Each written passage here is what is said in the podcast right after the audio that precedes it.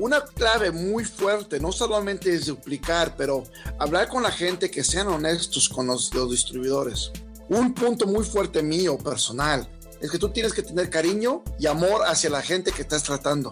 Tú no puedes tratar tu gente si quieres duplicarlos.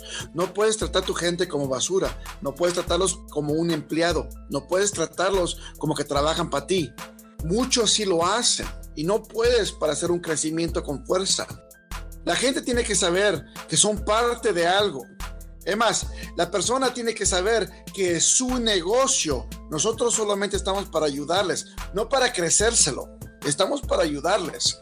Si tú le haces estas palabras clave, la gente no se va a sentir engañada, además se va a sentir con mucha más fuerza para hacer un crecimiento tremendo dentro del mismo negocio.